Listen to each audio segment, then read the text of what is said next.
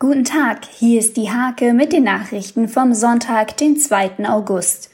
Um die klobigen Stromkästen ansehnlicher zu gestalten, lässt Netzbetreiber Avacon in jedem Jahr einige künstlerisch verschönern. Jetzt waren Exemplare in Mehlbergen, Husum und Wietzen an der Reihe.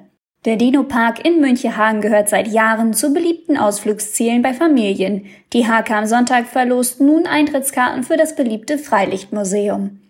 Einer der bedeutendsten Imker der Geschichte lebte und wirkte einst in Eistrup. Über ihn gibt es Wissenswertes auf dem historischen Pfad.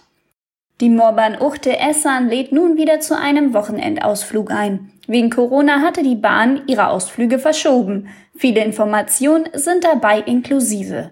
Diese und viele weitere Themen lest ihr in der Hake am Sonntag oder unter www.diehake.de.